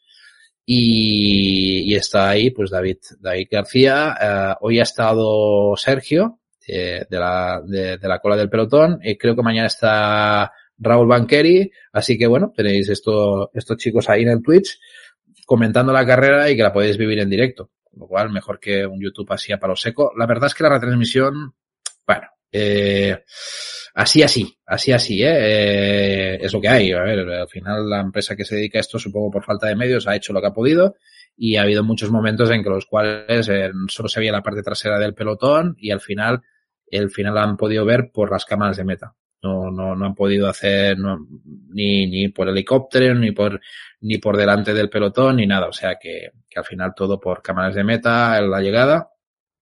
Pero bueno, es lo que hay. Al final tampoco es una carrera que pueda tener los medios que, que tocan la empresa y al final es lo, es lo que hay. Pero al menos, bueno, tenéis a, a David o a, y a los invitados que tengan ese Twitch para, para que os comente un poco y se os lo haga un poco más ameno.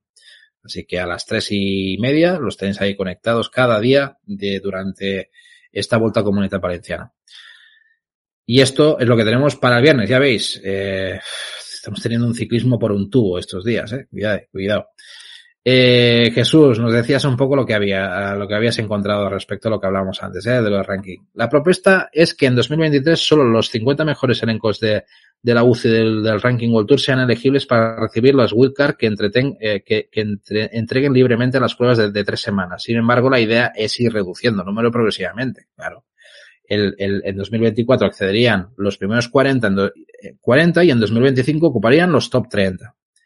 Eh, es, es, lo que te decía, es lo que te decía. Y además, como en 2023 no lo han podido aplicar, se saltan directamente al 2024 y a partir de ahí ya es directamente 40. Eso es lo, que fue la actualización de esa noticia pocos días después, que, que, fue así. Porque inicialmente se había comentado esto, cuando no dio tiempo en 2023, lo actualizaron diciendo que iban directamente a 2024 con 40, punto 40.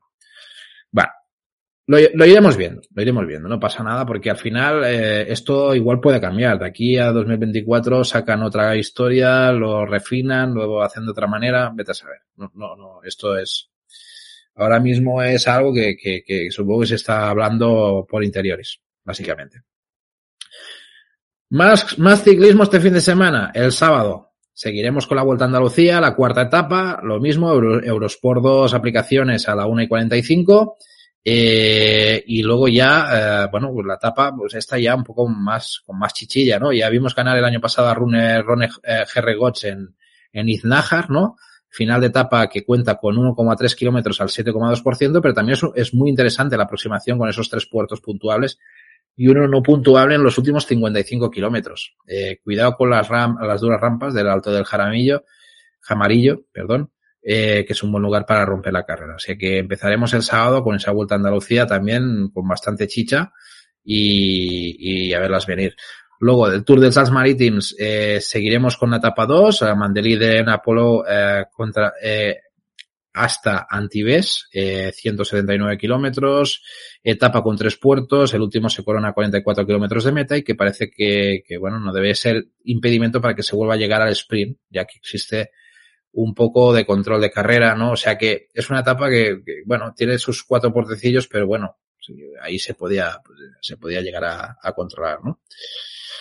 Eh, Jesús dice, se las puede llevar toda, todas las etapas por Gachar en Andalucía, ya, ya, te, ya, ya ves. Eh, en fin. Y luego, Volta al Algarve en, en, en principio la cuarta etapa vamos a tener, también, ya os lo he dicho, pues solo aplicaciones, la vuelta al Garbe a las 3 y 20 minutos y una etapa también que ahí sí que el, el, el bueno, eh, de Albufeira a Malao, 177 kilómetros y ahí sí que hay un final bastante importante, ¿eh? al menos eh, esos 2,6 kilómetros eh, con, con, con máximas ahí, una pendiente media de 9,23% y, a ver, eh, alguna máxima del 10%, o sea que, va a ser un puerto final bastante importante y que ahí también se podría sentenciar alguna cosilla. La Volta Comunidad Valenciana, la, lo, lo dicho, en Twitch a las tres y media, debería ser, esa tercera etapa debería ser una etapa decisiva con el encadenado de Tudons y con Fridis. La, las mujeres fuertes no deberían dejar escapar esa oportunidad para hacerse con la carrera, así que ahí podría estar un poco eh, el momento importante, ¿no? De, de, de, poder, de poder sacar algún minuto, alguna cosilla. Eh, y luego ya nos vamos al domingo. Vamos a terminar con la Vuelta a Andalucía, eh, Otura a Laurín de la Torre, 184 kilómetros. Nueva carrera rompepiernas que no dejará descansar al equipo que tenga que defender el líder. Que bueno, veremos, veremos si ya tiene la suficiente ventaja como para que les sople bastante. Etapa con un par de buenos sitios para romper, pero sobre todo, bueno, Puerto, Puerto del Sol y Alto de los Núñez, que, que se hace por la cara oculta de, de Almogia, eh, con porcentajes que superan al 20%. Así que, bueno, es mucho más fuerte al principio de la, de la carrera y luego ya los últimos 25 kilómetros son más llaneros y ahí puede, puede que ya todo esté sentenciado o que, la, o que haya más calma, ¿no? Que la cosa se haya calmado. Veremos a ver cómo va. Iremos al Tour de los Maritims a las, a las 3 y cuarto en Eurosport 2, eh, donde debería, bueno, la, etapa 3, también final de carrera, donde debería ser la etapa que decide la carrera en cuatro puertos, ¿no? Casi de inicio. El mítico Col de que deja las piernas duras nada más de uno, después se enfrentará al Col de Chatenov, que debería de separar del grano de la paja y será interesante ver la lucha que, de, que debería de haber en el último kilómetro, ¿no? Que va a ser el importante donde, bueno, se hace ese tercera en Monte de Cine que se corona a 8 kilómetros de meta. De ahí un terreno un poco apestoso, pero, pero, pero ya de cara a meta eh, para decidirse. Y tendremos la Vuelta al Algarve, que termina en crono, 24,4 kilómetros, eh, a las 3 y 20 minutos. Pues por aplicaciones, eh, y, bueno, relativamente llana. Yo creo que es una crono relativamente llana, con alguna pequeña dificultad, pero poco, poco destacable, así que, que nada. Veremos una crono, que ya es mucho, ¿no? Eh, parece una, una, una cosa, una especie en extinción, ¿no? Así que podemos disfrutar de una crono, que puede ser interesante. Y luego la Vuelta Comunitaria Valenciana, eh, etapa 4 también final de carrera. Ese es el mismo recorrido que se disputó el año pasado, con una primera etapa eh, que dio como ganadora Elisa Bálsamo, para, eh, pero donde se llegaron un grupito de mujeres fuertes, ¿no? Esperamos que se, se vuelva a repetir y que si, eh, siendo la última oportunidad quizás haya más batalla que el año pasado, ¿no? En Bars, que se corona, eh, el alto de Bars se corona a 15 kilómetros de meta. va a ser un poco el, el punto, ¿no? Y Cuidado, porque si no había suficientes carreras, el domingo empezará el Tour de Ruanda, con la primera etapa en Kigali Golf eh, Romangaba, 115,6 kilómetros, una de esas frikis, de momento no sé si hay televisión o no, pero bueno, ahí queda, que sepáis que, estará ahí el, el, Ruanda, seguro que Jesús, que se lo, que se lo mira todo, tampoco se la va a perder. Y, y luego, el lunes, porque como vas a tener la grupeta eh, por la noche, pues tendremos ya el arranque del UAE Tour. UAE Tour, etapa 1, al Dagfre Castle, al, al Mirfa, 151 kilómetros, llana, y previsiblemente al sprint en la primera etapa. Así que, que de, momento el lunes tendremos el arranque del UAE Tour al sprint y luego también Ruanda con la segunda etapa de Kigali Sagra, 132,9 kilómetros, un inicio bastante importante con varios puertos ahí de segundas y de terceras y luego ya recorrido ah, bastante escarpado, pero, pero no tan, no tan de esto. Jesús Aguizábal, que lo diga Jesús, cuidado. Jesús acaba de decir, es un sin vivir. Eh, que lo diga Jesús, ya eso eh, dice mucho de la cantidad de ciclismo que hay aquí. Eh, sí que es verdad que es un sin, un auténtico sin vivir. Para, para, para gente como yo y David, que estamos preparando aquí guiones y haciendo programas, es una auténtica burrada. Lo, todo lo que estamos viviendo de ciclismo ahora mismo. Es una auténtica burrada. Eh, supongo que tendremos momentos un poco más tranquilos durante la temporada, pero ha empezado la temporada muy fuerte, muy fuerte. Estamos teniendo fines de semana que, vamos, que estamos teniendo ciclismo por un tubo. Eh, David Gómez dice, no tenemos horas. Eh, y Jesús nos dice, date cuenta que sigo las inferiores. Ya, ya, ya, sí, ya lo sé, Jesús. Sí, sí, poco, poco nos liamos y más, y, y, y más, y bueno, unos mismos nos, nos liamos aún más encima. Y si os, pensabais que esto era todo, el sábado tenemos carrera de ciclocross. Nos ha terminado esto. Tenemos la Exact Cross en, en Sydney Class, en la Basland, eh, la Basland Cross, eh, que se disputará la octava y última prueba del Exact Cross, ¿vale? Eh, a la 1 y 45 la femenina, a las 3 la masculina. En principio, bueno, eh, previsión meteorológica en principio no se ponen muy de acuerdo los tiempos, según el que mire va a dar lluvia durante la carrera, otros solo por la mañana. Eh, lo que sí que seguro es que el circuito estará mojado, con lo cual habrá un poco de ambiente y unos 10 grados, no mucho frío, pero bueno, ahí estará. Eh, y luego el circuito, eh, circuito que va rodeando una laguna con algunas subidas y bajadas, pero sin grandes desniveles, recorrido para rodadores, pero ojo también que se, se aprovecha los pasos por la playa de arena y eh, a tablones, eh, algún que otro bache, socavón eh, y mucho rodar, ¿no? Un circuito que se puede rodar. Eh, protagonistas, bueno, siendo arena, pues tenemos que contar con Laurel Sick, eh, aunque, bueno, solo ha ganado una de las cinco veces que ha competido aquí. Vamos a ver si es que el circuito no se le da muy bien o no. También es verdad que ahora a final de temporada veremos también un poco si dan lo mismo que hace unos días atrás y, y bueno, eh, y luego está claro que, bueno, viene Michael Van Zorenhout, Eli Servit, sean sus máximos rivales. Eh, Servit ya lo decimos que viene arriba, Michael estaba ahí un poco como ya cerrando temporada. Pero bueno, no hay que fiarse mucho. También están acabando bien la temporada las Van der Haar, aunque no es un circuito simpático para él, ¿no? Vamos a decir, a estas alturas no tiene nada que perder tampoco, eso es verdad. Y luego Pinroja intentará colarse en el top 5 para así acabar la temporada con las mejores sensaciones. Y ya lo hizo el domingo pasado y seguramente lo volverá a intentar. No va a estar por ahí dando vueltas. Otros nombres, Niels Van de Put, Kevin Kuhn, Felipe Ors, Tom Van Den Bosch, Ryan Kam, Emil Belstrinke. Estaría bien a ver si Felipe también puede aprovechar este final de temporada, aunque claro, también entiendo yo como todo, como todos estará un poco ya bastante cascaillo, ¿no? Es, lo que hay. Eh, Jesús dice que tenemos Tico Cross hasta el día 26. Sí, sí, sí. Tico Cross hasta el 26 tenemos. Así que de momento aún no paramos. Eh, mujeres, parece que los dos nombres a tener más en cuenta serán Celine del Carmen Alvarado y Lucinda Brand, aunque parece que Alvarado está un poco mejor de forma y además le favorece la arena. Ana Mary Ward será una clara candidata al podio porque, y, y por qué no la victoria, ¿no? Sigue en buena sintonía, quizás nos alegra tarde con una de, unas buenas carreras. Y luego Denis Betsema, que no se pierde una, aunque los resultados, a ver, no, no están acompañando. Pero bueno, los últimos resultados nos cuesta, eh, lo que decimos, nos cuesta verla en el podio.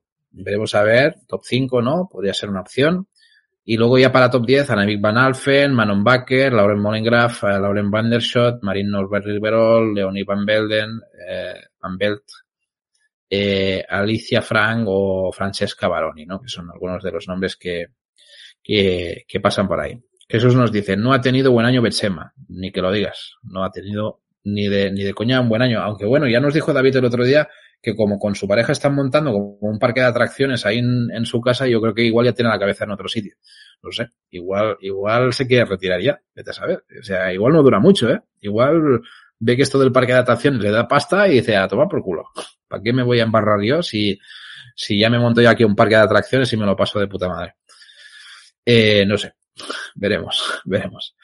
Eh, y luego, el domingo, ¿qué tenemos el domingo? La X2O, el trofeo Brussels, ¿no? Eh, se disputará la octava prueba y última también de la X2O, ahí se cierra. Eh, en la prueba masculina, Eli Servit tiene un minuto 59 segundos encima, por encima de Lars van der ¿no? Que son los dos corredores que tienen alguna posibilidad ahí. aunque parece complicado que, que lo vaya a perder, ¿eh? Y Servit, si no pasa nada raro. Y luego la prueba femenina, Fembalempel tiene un minuto 49 segundos sobre Lucinda Brand y dos minutos 6 sobre Celine del Carmen Alvarado. También parece complicado, vista la dinámica de la temporada, que Van Empel vaya a perder el trofeo y más cuando al final ha decidido venir, ¿no? Porque en principio parecía que no iba a terminar la X2O, pero luego de, después de, de leerse bien las normas y ver la pasta que da esto, ha dicho, oye, quizás interesa, quizás interesa, ¿no? A la 1 y 45 la élite femenina, a las 3 la élite masculina el domingo. Previsión meteorológica. Según los modelos, parece muy probable que la carrera se dispute bajo agua, aunque de forma tímida, ¿no? Temperatura unos 11 grados, ¿vale? Así que nada, circuito, según las imágenes de la GoPro del circuito, está un poco cambiado, se mantiene alguna de las laderas, tendrá alguna subida, bajada sin muchas pendientes y una divertida escalera de subida y bajada en Prado. Es un recorrido para rodadores fuertes, y luego protagonistas. De momento no hay la Starlist publicada. Esperemos a ver delante de, de todos los corredores y corredoras que estarán jugándose algo, ¿no? Eso seguro. La, los, los, de la clasificación queda claro que estarán. Y por lo tanto, bueno, pues la victoria podía estar un poco entre ellos. O si la queréis jugar en la Copa Cross, que por cierto os tengo que actualizar. Es esa parte que decimos que no nos da la vida. Ya, ya lo haré, no os preocupéis. Y, y luego, eh, eso es lo que tenemos. Ya veis que un puñado de ciclismo, aburrirnos, nos vamos a aburrir el fin de semana y verlo todo lo vamos a intentar. Lo vamos a intentar, los que podamos. Señores, eh, me voy a la sala de prensa eh, y voy a repasar algunos de los mensajes que habéis dejado en la grupeta. Así que os invito a todos los que estáis por aquí, que, comentáis cosillas y tal, que si queréis, pues dejarnos algún mensajito en la, en la grupeta también si queréis y, y luego lo comentamos por aquí. Eh, David Torinos nos dijo, eh, Pogachar lo, lo, que va a provocar es que los demás aparezcan a estas carreras de inicio de temporada a tope sin, si quieren intentar ganarle. Lo que antes eran carreras de preparación se van a volver peleas de gallos del pelotón. Pues ojalá, sí, pinta eso, es lo que hemos hablado al principio del episodio. Pinta a que Pogachar puede cambiar un poco el tono y las cosas de las carreras, que ya venía cambiando el ciclismo y ya venía que, que parecía que ya lo de competir el Tour y el resto del año pasearse como hacían Lance Armstrong y compañía, ¿no? En su, en su época, que eran ciclistas que no se les veía el pelo en todo el año y luego competían el Tour como máximos dioses. También he dicho el nombre que también era para otros, por otros motivos, pero que era una tendencia de, de muchos ciclistas en esa época. O sea, raramente veías un ciclista estar a tope todo el año o competir todas las carreras. Normalmente las carreras de, de vueltas a Andalucía y compañía eran de preparación y ni se les veía ni se les esperaba este tipo de ciclistas. Quizás, bajo mi punto de vista, hay un hombre eh, aquí en España que cambió un poco esa dinámica que para mí, eh, que del ciclismo que yo viví, Alberto Contador. Alberto Contador era un tío que también carrera que iba, también carrera, y, y, lo digo en, en, en, vueltas, ¿eh? Carrera que iba, carrera que iba a ganar también. Y eso también creo que es un hombre que, que empezó a hacer esas cosillas. Evidentemente, Valverde también era un tío que solía competir muchas cosas que iba. O sea que al final, pero bueno, ya me refiero más a, a vueltas de una semana y, y, encaradas a grandes vueltas, ¿no? O sea que yo creo que Contador era un tío que, que también raramente dejaba escapar una carrera. No, no era un tío que, que se pasease demasiado, ¿no? Cuando iba a una carrera. Incluso Froome, eh, solamente el Tour que haya ganado la vuelta, eh, aunque haya ganado vuelta y giro, ¿no? Dice Jesús Eguizábal. Eh, contador incluso desde la playa coger la bici y ganar un giro, dijo, dijo, dice Albert, al, ay, David Gómez. Eh, sí, sí. Yo, yo recuerdo las épocas, ya te digo, entre 2010 y 2015, eh, ver a Contador tener claro varias carreras ahí eh, concretas que las, que las iba a ganar. Sí, sí, eso estaba claro. Y luego, a ver, otro, otro mensajito. Indica, dice, buenos días chicos. Al hilo de si son aburridas las victorias como las de, últimas de Pogachar estos días, para mí y como espectador, sinceramente sí, Ojo, quedaos con esto porque al final indica, ah, manda un mensaje a la tarde que es muy gracioso. Dice, está claro que las exhibiciones como estas de Pogachar u otras anteriores de Renko son para sacarse el sombrero y chapó por ellos, aparte del plus de imagen que dan esas carreras, ¿no? Está claro. Pero para mí, y es mi opinión, que a falta de 30 o 60 kilómetros escape un tío de estos y tenga claro que no lo cogen ni que aunque haga una, un transmoto, pues no me apasiona tanto la carrera como si está más disputada. Está claro, está claro. O sea, yo, y esto, este comentario indica viene un poco también por lo que comentamos el otro día en la grupeta, ¿no? Que yo decía, ¿cómo va a ser aburrido que un tío haga lo que hace? Porque hay que admirar lo que hace, ¿no? Pero bueno, también es verdad, a ver, un, un, cuando hablamos de emoción, cuando hablamos de emoción no hay ninguna duda. Es que yo quiero diferenciar lo que es disfrutar de lo que es emoción. Para mí, eh, una carrera disputada es muy emocionante. Es evidente que, que Bogacha se vaya a 40 kilómetros de meta, de emoción no tiene ninguna. Bueno, sí, la emoción la tiene en el momento que ataca, que dices, hostia, está atacando. Y lo está a 140 kilómetros de meta. Y mira cómo lo revienta, pero la emoción dura poco, ¿no? Es evidente que una carrera que se esté metiendo de hostias todo, todo, todos los últimos 50 kilómetros y al final se decida por un milímetro es, es muy emocionante. Y durante mucho rato. Y eso no hay ninguna duda. Yo creo, por eso yo, dife, o sea, haría la diferencia entre lo que es algo que me emocione o que me haga tal a otra cosa que admire, ¿no? Y al final, eh, para mí también es, de admirar lo que hace, lo que hace este tío y, y para quitarte el sombrero. Y al final, en parte también es lo que os decía. Tener a un tío que se está cargando un pelotón entero eh, y viéndolo pedalear, también son, imágenes son imágenes digo casi de poesía, porque tú le metes un, o sea, tú coges esas imágenes, ahora lo voy a decir un, un poco en coña, metes esas imágenes, le metes una musiquilla así guay y son imágenes de puta madre. Porque, porque te, te, te estás dando epicidad a lo, a lo que está haciendo ese tío en ese momento, ¿no? Y, y bueno, es una forma de verlo, ¿eh? eh en el fondo, es muy bestia. Y, y si te pones en la piel de, de decir, eh, yo sería capaz, eh, joder, aún, aún se te pone más la piel de gallina porque dices, joder, es que lo que está haciendo es una auténtica borrada. Pero bueno. Eh, divertida para ver para mí fue la última Lombardía o, o, Flandes. Correcto, sí, sí, eso es evidente. Eh, eh, porque ayer, sinceramente, yo al menos estaba más atento de lo que hacían por detrás Landa más Carlos o incluso el grupo de Tao de Tadei. Que, eh, el grupo de Tao que el de Tadei. Es verdad, es verdad. Y, ya lo he dicho antes también, ¿eh? cuando hemos empezado el episodio. al final eso también crea que por detrás están, también están dando más de lo que darían, ¿no? Al final el tío provoca una situación y hace que los de atrás también se estén dando leches y, no sé, yo creo que al final también es interesante. Lo que pasa es que, mira, ahí eh, yo, y hay una cosa que soy muy pesado. Ya, los que seguís aquí el podcast hace tiempo, me habéis escuchado muchas veces, multipantalla, multipantalla. Porque al final, eh, cuando va un tío como Pogachar por delante, eh, es aburrido en parte porque hay mucha cota de pantalla siguiendo a ese tío de delante. Y pasa lo mismo y nos quejamos en el ciclocross porque la cota de pantalla se la lleva el tío, los tíos que están delante. Y al final dices, hostia, pero me gustaría más ver también, si, si un tío va por delante solo, ¿por qué filmar todo el rato ese tío? O sea, coño, ¿no es más importante también poder filmar a un grupo perseguidor que vayan dos o tres y que se esté metiendo hostias? Eso también creo que las, realizaciones de televisión se deberían de plantear. Igual como ya hemos demostrado más de una vez en conversaciones de este tipo, que joder, coges una multipantalla y muestras varias partes de la carrera y, eso eh, se, se puede ver, se puede ver. Un ejemplo muy práctico, MotoGP. MotoGP yo he llegado a ver cuatro pantallas en mi tele, cuatro pantallitas.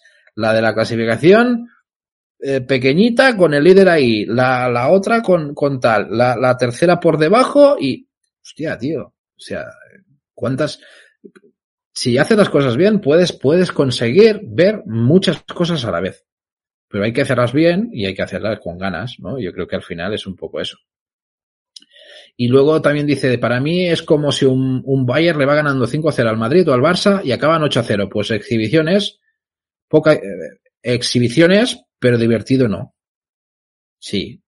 Te pones en la piel del Bayern y como aficionado estás disfrutando que te cagas, porque te estás cargando un santos equipazos y metiéndoles una paliza. Y si le metes cinco o le metes ocho, pues, pues aún disfrutas más, ¿no?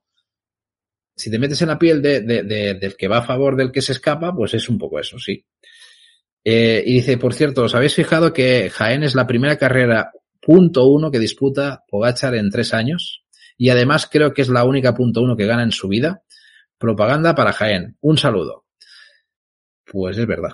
Y un poco lo que decíamos, ¿eh? yo creo que ahí la apuesta que hizo Montparre, bueno, la organización de traer Pogachar, que se ha dicho que no fue nada fácil traerlo, o sea que tuvieron que convencerle, eh, ha sido buena. Ha sido buena y creo que va a llevar a Jaén a, Jaén Paraíso Interior va a llevar a, algún salto más eh, de categoría en la carrera, patrocinios, gente que apoye, eh, yo creo que ha sido una buena apuesta traer a Tadei. No sé cuánto habrá costado a nivel de dinero, pero es evidente que eh, quizás no sea económicamente rentable, pero sí eh, a nivel de futuro esto les va a reportar, les va a reportar mucho y quizás a la larga, pues también, también dinero.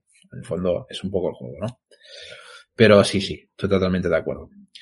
Y por si no había quedado claro, lo que nos había dicho Indica, por la tarde nos manda, un mensaje después de lo que ha hecho hoy y dice, hoy se ha sido entretenido, jejeje, qué bicho pogachas. O sea, al final, fijaros, fijaros, al final, fijaros el, eh, lo que tenemos encima de la mesa. O sea, que es, es una, una cosa un poco, eh, que, que, es un fenómeno este tío, es un fenómeno. Y sí que es verdad que algún día, pues bueno, no, no va a tener emoción lo que va a hacer, y otros días va a tener más emoción lo que está haciendo, pero es que al final lo que hace es una barbaridad. Ese para mí es mi, mi conclusión definitiva. O sea, es una barbaridad y veremos, veremos a ver cuando llegue el tour, cómo llega, si eso es bueno, es malo, eso el tiempo dirá. El tiempo, el tiempo lo dirá. Pues nada, señores, eh, yo creo que ya nos voy a dar más la tabarra. Eh, eh, hasta aquí el programa de hoy. Un, saludo a todos los que habéis estado por aquí. Gracias a Diego, a José Luis, a Uzubi, a Jesús Equizábal, a Albaracas, a Sergio, a David Gómez, a David Torinos. Mira, David Torinos, que has dicho que a ver cuánto aguantabas. Estás por aquí aún. Así que muchas gracias, David. Eh, y nada, que deciros que muchas gracias por aguantarme, por, por estar aquí haciéndome compañía. Cada vez somos un poquito más, somos poquitos, pero muy bienvenidos. Eh, ojalá se sume más gente, que vayamos disfrutando, y que esa es la idea, disfrutar de las grupetas de ciclismo, pasar el ratillo. Ya lo sabéis, de lunes a jueves, sin ambiciones, simplemente hablar de ciclismo, que os meta yo un poco la chapa y que vosotros podáis comentar y, y podamos ir y hablando de lo, de lo que nos gusta. Así que nada, no me enrollo más. Que tengáis muy buen fin de, muy buen fin de semana. Cuidaros mucho y nada, un placer. Chao, chao.